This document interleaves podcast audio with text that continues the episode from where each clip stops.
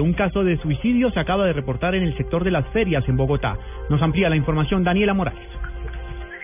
Juan Camilo, buenas tardes. Ya se encuentran todos los organismos de emergencia exactamente en la carrera 78 con 75, sector de las ferias, donde un joven de 25 años identificado como Felipe Esticha se habría lanzado de un quinto piso. En este momento, la policía eh, de Bogotá acordona el área, se encuentra el paso restringido en este sector y también se hacen todas las investigaciones para poder establecer cómo habrían ocurrido realmente los hechos. Daniela Morales, Blue Radio.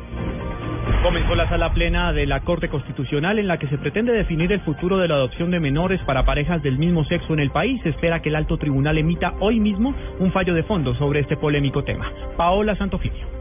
Inició en la sala plena de la Corte Constitucional la discusión de una nueva demanda que busca abrir las puertas para que parejas del mismo sexo puedan adoptar en Colombia. La acción judicial fue radicada por el abogado Sergio Estrada, quien argumenta que los niños tienen derecho a tener una familia más allá de la condición sexual de sus padres. La Corte tiene hasta mañana para tomar una decisión definitiva, pues ese día vencen los términos para decidir si se acoge o no la ponencia que presentó el magistrado Jorge Iván Palacio, la cual va accediendo a las pretensiones del demandante.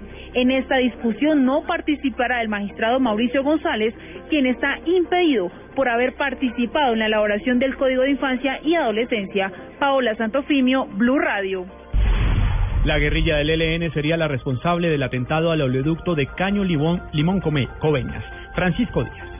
En un comunicado de prensa, la Fuerza de Tarea Quirón del Ejército Nacional señaló al grupo guerrillero del ELN como responsable del atentado con explosivos al oleoducto Caño Limón Coveñas en la vereda Cañaguata, zona rural de Cubará, Boyacá, límites con el departamento de Arauca. Parte del crudo afectó un caño de aguas temporales del sector, aunque las aguas se mantienen sin caudal, los consejos municipales de gestión del riesgo de desastres de Cubará, Arauquito y Arauca Capital mantienen constantes monitoreos para evitar que se contaminen las riberas de los ríos cercanos. A esta hora llega al sitio personal de Ecopetrol para iniciar los arreglos del tubo. Francisco Díaz, Blue Radio.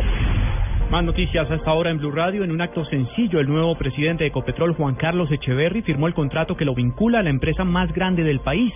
Acompañado del presidente saliente Javier Gutiérrez, dijo Juan Carlos Echeverry, quiero liderar esta empresa con corazón y conocimiento. Lo más importante en el mundo, nuevos combates en el sur de Yemen entre, rebeldes chiitas y partidarios del presidente yemení apoyados por Arabia Saudita dejaron 140 personas muertas al tiempo que la Cruz Roja Internacional seguía sin poder acceder con ayuda humanitaria al lugar de los combates. Ampliación de estas y otras informaciones en blueradio.com. Continúen con Blog Deportivo.